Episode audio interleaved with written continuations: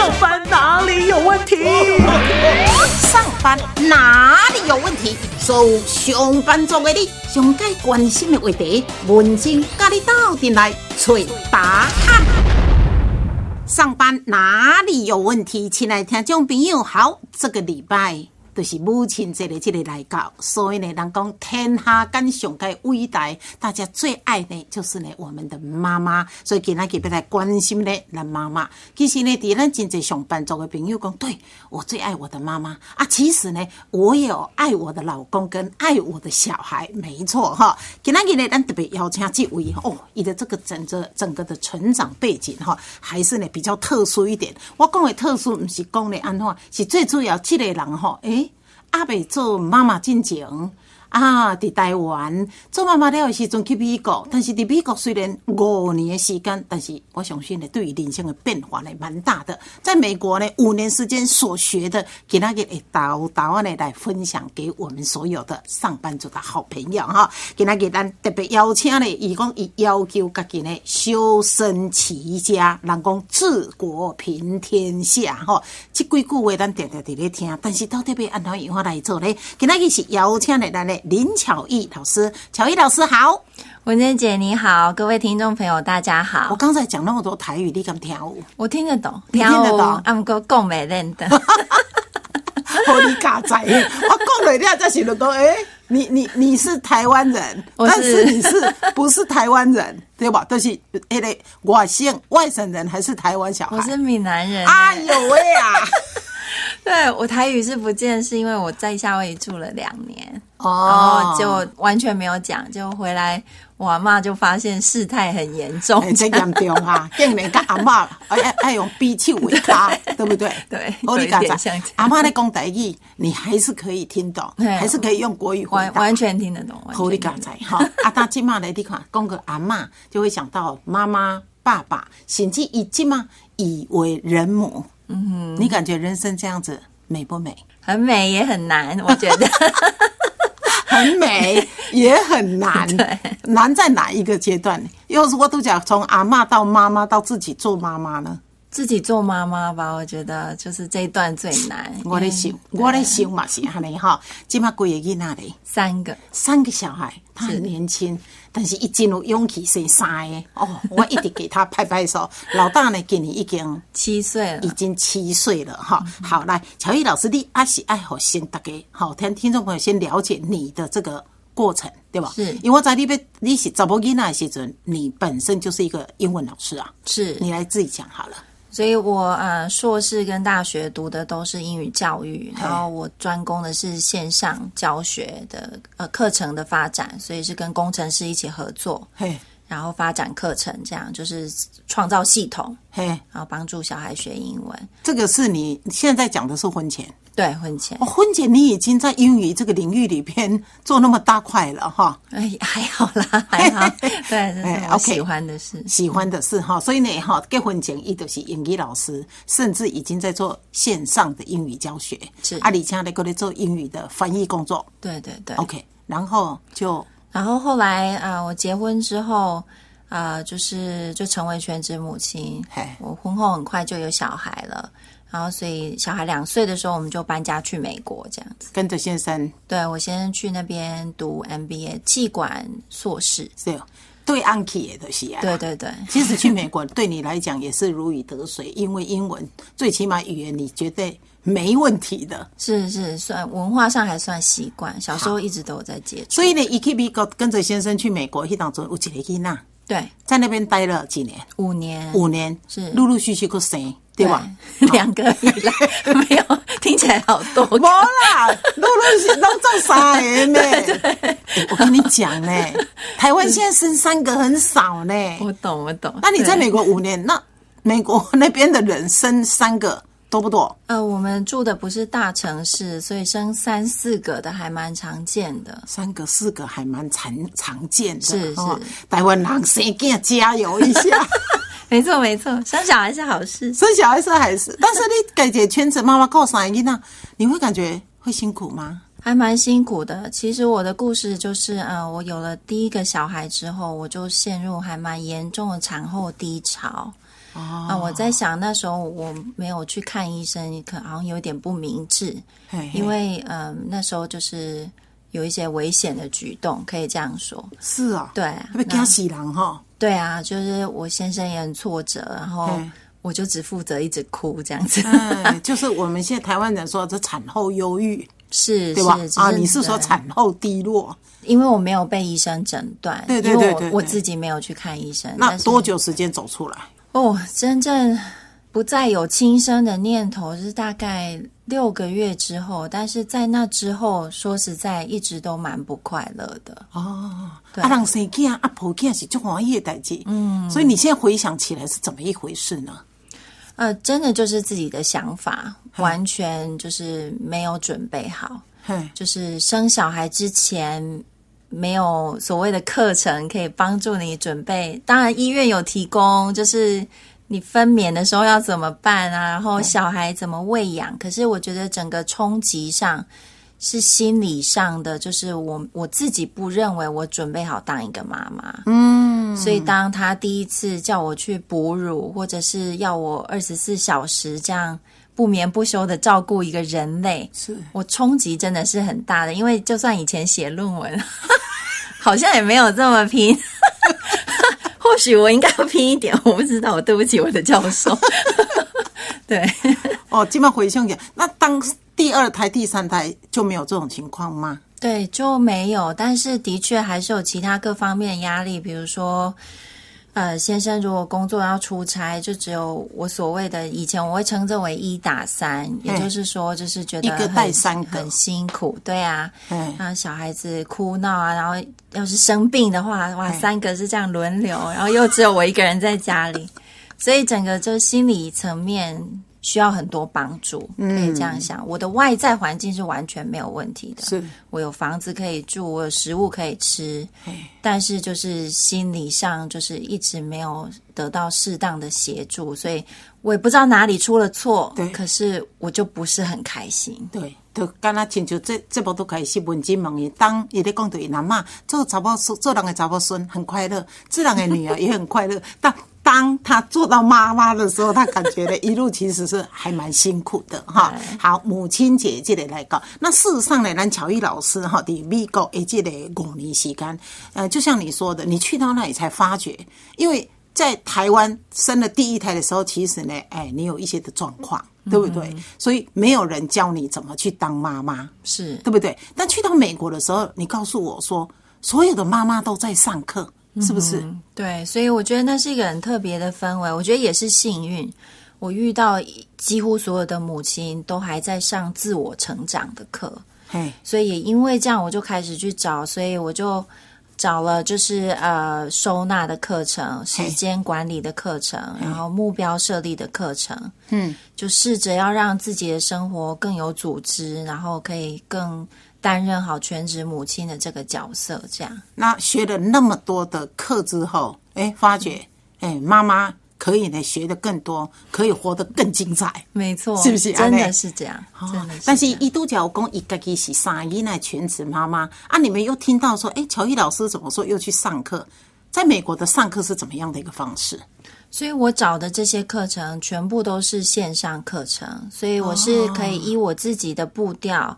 什么时候想要上课，什么时候想要做功课，都是可以依我自己的步调可以呃来执行的。第二，第二，第二，可能就哎，你有一个空档，小孩也可能休息了，睡觉了，午睡时间 是精华时间。对，那那就是完全属于妈妈自己空档的时间，你就可以呢学一些线上的东西。是，所以呢，金马都等来带完了时阵呢，他也想把他在美国所学的部分再去呢分享出去。没错，对吧？哈，没错。好，啊，所以你今天一来，尤其呢，母亲节的这礼拜特别来搞文珍哈，文珍姐姐就要请教你哈。现代的这个妈妈压力都很大。嗯哼，其实我可不接妈妈了哈，应该是说 现代人。对也是，你起码来讲受者妈妈爸爸公公嘛压力挺大啊哈。是啊上班族的朋友，任何诶小朋友也也也是感觉压力很大、啊，对不对？好，小叶老师呢，一定美国五五年的时间在那里呢上了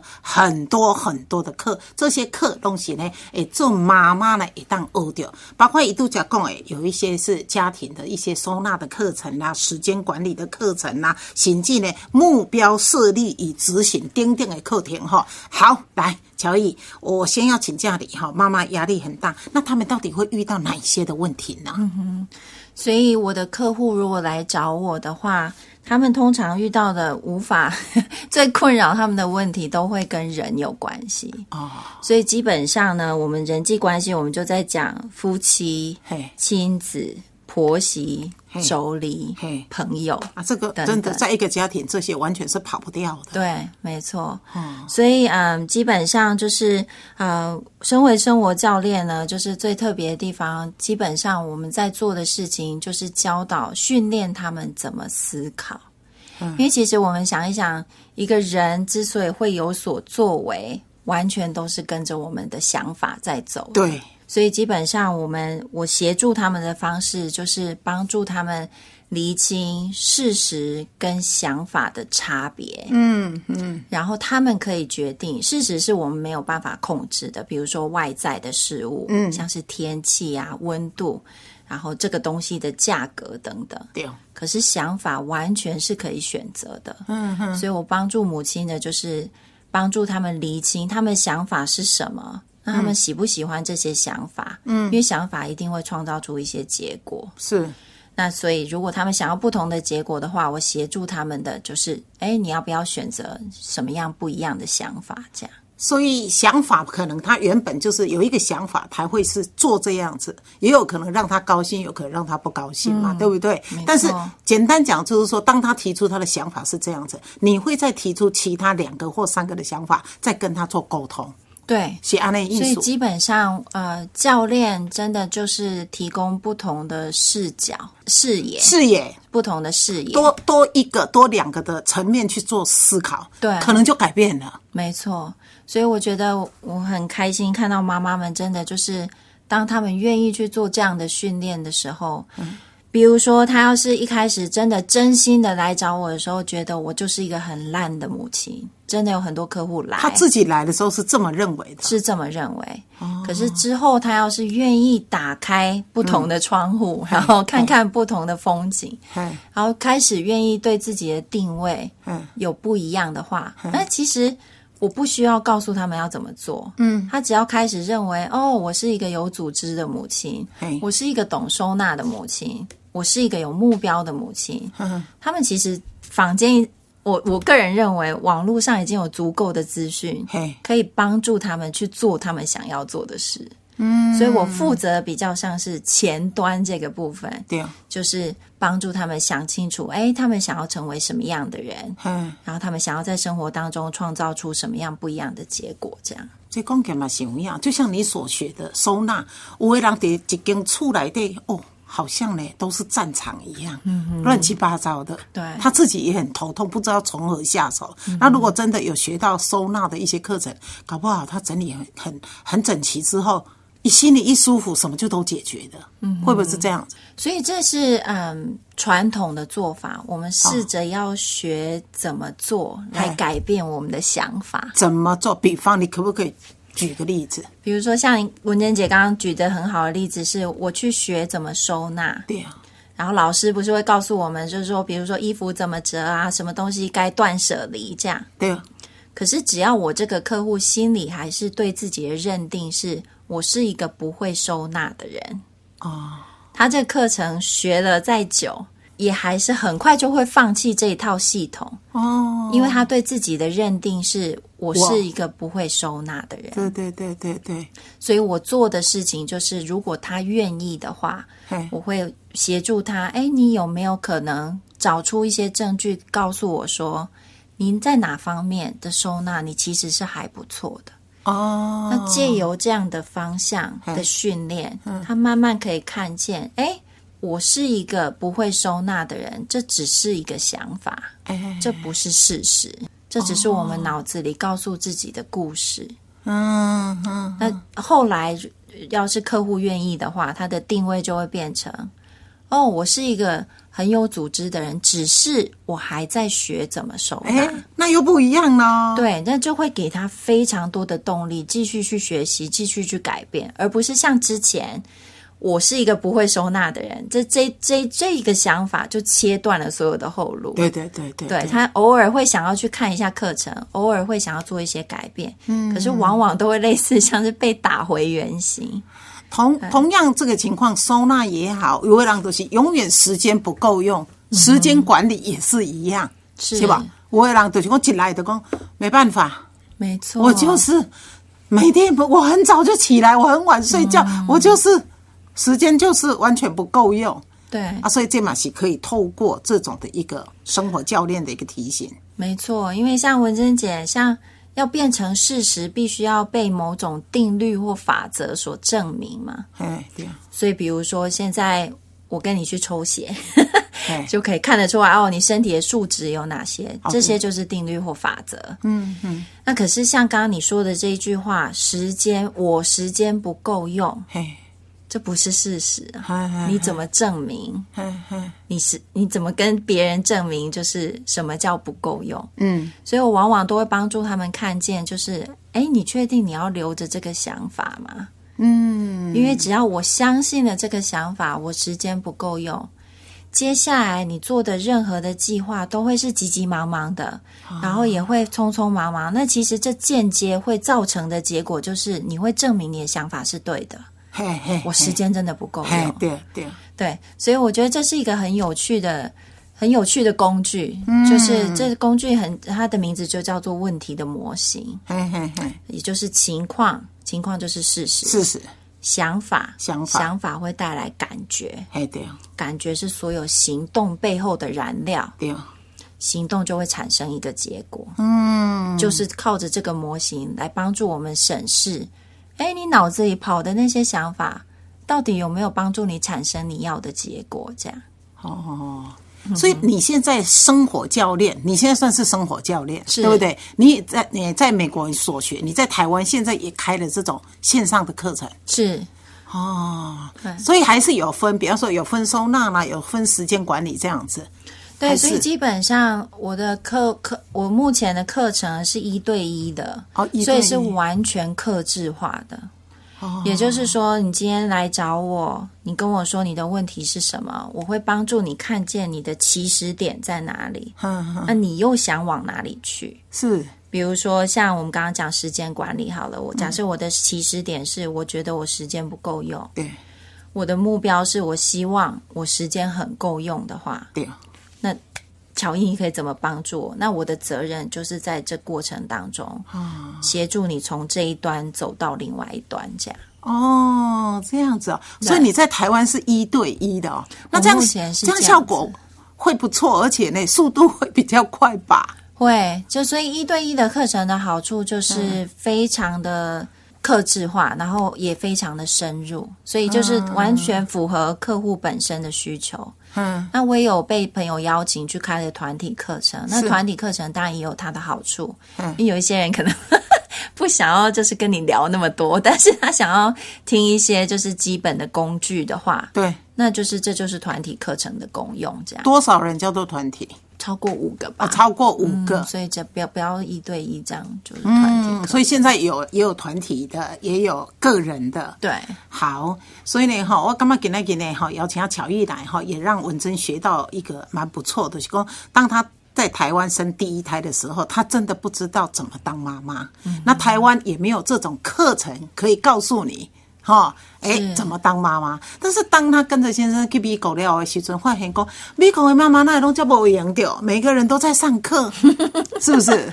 是啊，就真的大家都在上，就是哎，我我觉得说大家有点夸饰了，但是就很我很幸运，我遇到的朋友刚好都会这样做哦，所以我觉得就是我也没有办法有一个数据跟文珍姐说，就是这是一个常态，嗯，但是就。至少我见到有一群母亲，他们在上这些课程，那他们给我最大的印象就是，哎，他们怎么 跟我没有跟我一样那么悲惨？对，就是他们怎么还是就是容光焕发的全职妈妈？我觉得那是真的，以前对我来说几乎是不敢想象的。嗯，好。教练在我的认知就是我不懂的，你来教我，所以我可以尊称你叫做教练。是。我这样讲对不对？是，所以嗯，教练这个词其实一开始是运运用在运动场上，运动，嗯，对，所以教练就来，然后指出你看不见的盲点。对，那后来开始发现是各式各样的行业都开始出现了教练，像比如说我印象最深刻是在 TED Talk。TED 演讲上面有一个印度的外科医生，他在手术房里也请了一个教练啊。然后呢，他请了这个教练进来呢，就是看他看不见的东西。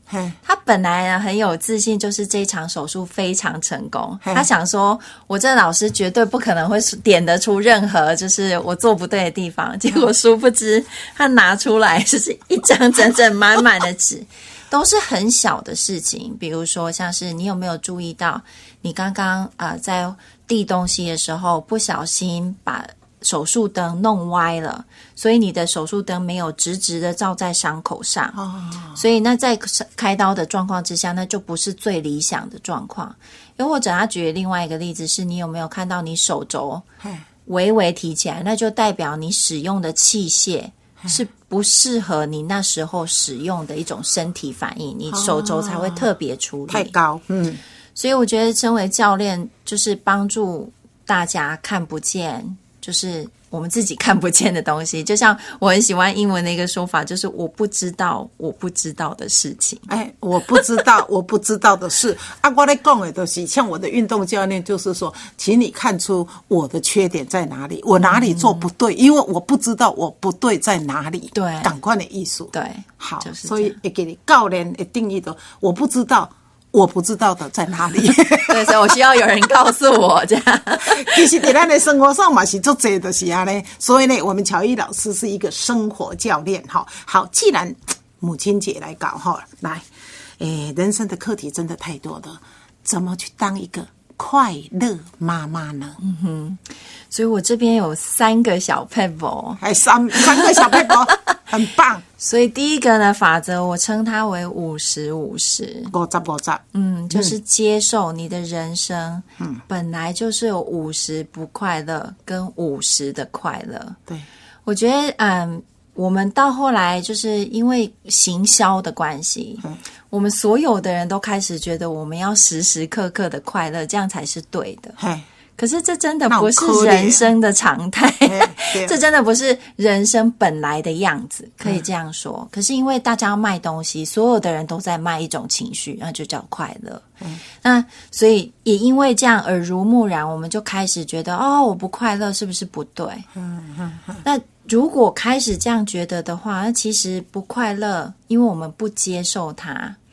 就不快乐，就想象我们人生假设是一个圆的话，嗯，从中切一半，五十五十嘛，对，快乐跟不快乐本来很单纯，就这样，对。可是因为我现在多了一个想法，是我不快乐是不对的，嗯，我这个圆不快乐这个半圆后面就会再长出一个月亮形，嗯，这样不快乐这一半就会变得越来越多，嗯。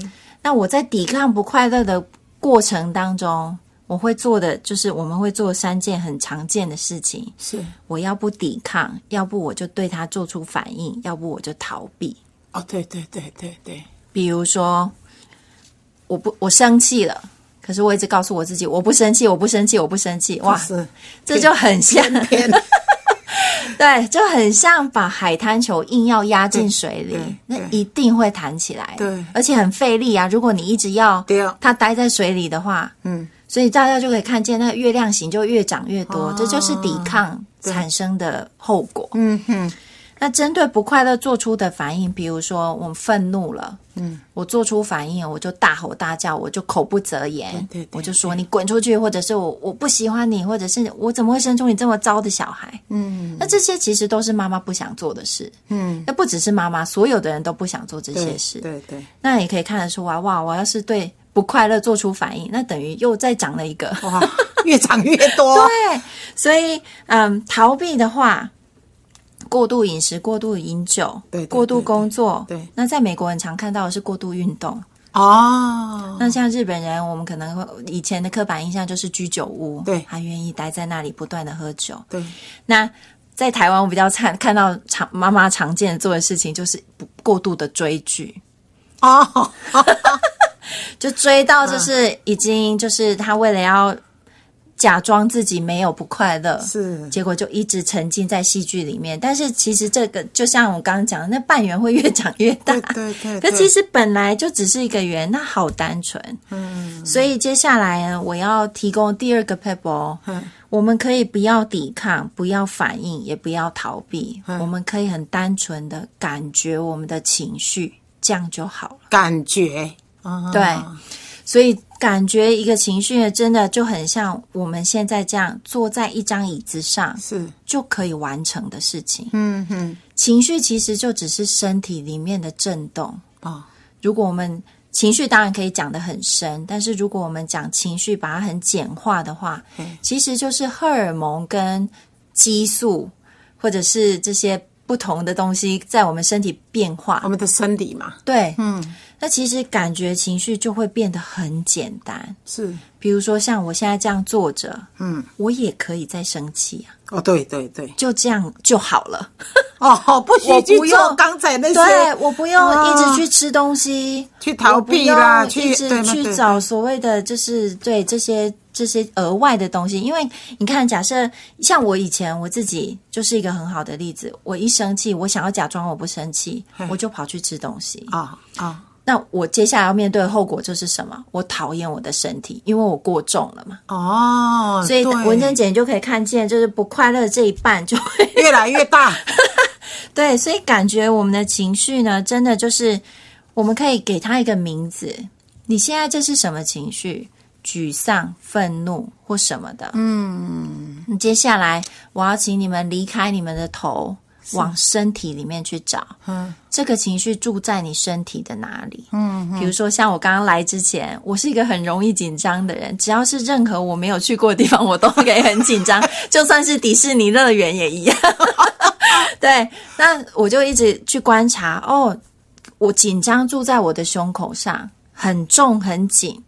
那他会想要让我做什么事呢？我真的会想要卷起来，像一个球这样在地上滚来滚去。那所以找到他在身体的哪里之后呢？接下来要问的就是这个情绪想要让你有什么反应。哎对啊，哎，最后一个最重要的问题是，为什么你会有这个情绪？为什么就不知不觉啊？没有情绪一定只能来自于我们的想法。啊，又是来，哎呀，没错没错，嗯，是你给你行为啊，对，比如说像我今天如果看着这个水壶，啊，我想着说，哦，这水壶好漂亮哦，嗯，那我才会产生喜欢的感觉。这样。哦，所以想法很重要，哎，真的。那要去改变想法，嗯哼，没那么容易哈，没错，一点都不容易。那怎么办呢？所以我会鼓励我的客户们呢，就是今天如果像我相信大家今天可能是第一次听到这些概念，对，你现在要做的事情呢，就是一个很简单的动作，叫做下载你的想法。下载对，我们要做的事情呢，就是拿出一张纸，纸，把你的想法对写起来，对，你想到什么就把它写下来。哦哦，最好的状况呢，就是你会看到有一些想法，会让你觉得哇，我不知道我会这样想、欸。啊，对，那一周呢就三次就好，每次十到十五分钟。嗯嗯，那写下来的好处呢是，想法如果放在脑子里的话，我们是看不见，是是，我们也看不见他们对我们的影响。嗯，可是如果放在纸上的话，对你就会很清楚的看到，就是哦，OK，有哪一些想法可能不是那么受用。哎对，比如说，我如果常常想着就是哦，我就是一个不准时的人，嗯哼或者是我常常想着就是哦，我做不来难的事情，嗯哼哼。那这些想法就是我们要值得去注意的。好，所以呢，乔伊老师，我们的生活教练哈，诶，告诉我们这些的一个 people 哈，诶，会记哩哈，咱人就是安尼哈，亲像一粒苹果圆的，五十 percent 哈是快乐，五十 percent 是不快乐，不可能。你告诉别人，我百分之百是一个快乐的人，这是不可能的代志哈。但是呢，真的在五十 percent 的不快乐当中哈，你就要试着去做一些不同的调整。就像您刚刚提到的哈，不要去抵抗它，不要去逃避它，甚至呢，嘿，发笔记。美多美谁美烂的囡啊，这样你就不是一个快乐的妈妈哈。那乔伊老师刚才跟我讲，如果是一个快乐的妈妈，你就会有呢，家里就会有快乐的小孩。那我们的家里就是。是快乐的哈，好，今天也非常感谢呢，我们的生活教练来自美国的美国以 O A，今晚的已经的咱台湾，你是住台中嘛哈？对，好，在台中也可以分享给各位需要的朋友。我们今天也非常感谢呢，乔伊老师，谢谢你哦，谢谢文珍姐。